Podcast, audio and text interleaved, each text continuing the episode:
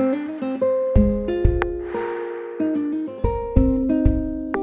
souvenir d'Anne Passeo, batteuse et compositrice de jazz.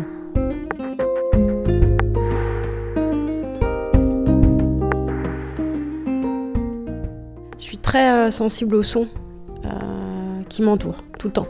Euh, par exemple, j'ai une collection de sons que j'ai fait euh, partout à travers le monde voilà, un coup j'enregistre des enfants dans une cour d'école au Cambodge. Après, c'est des oiseaux euh, dans la forêt tropicale, des champs de moines, des tout ça. Et j'adore me poser dans un endroit et juste euh, écouter euh, l'univers sonore.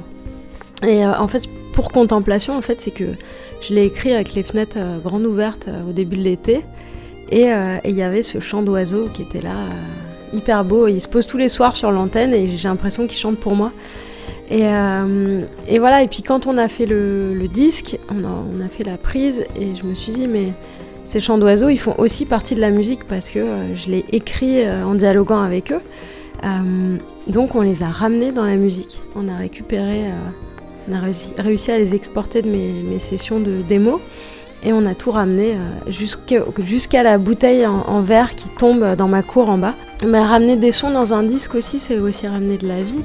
Parce qu'on on enregistre de la musique, mais mais, euh, mais c'est beau, tout l'univers sonore qu'il peut y avoir. Euh, donc effectivement, moi j'adore euh, soit enregistrer avec des bruits d'extérieur, soit les, les, réintégrer à la musique. Je trouve que ça, ça amène quelque chose.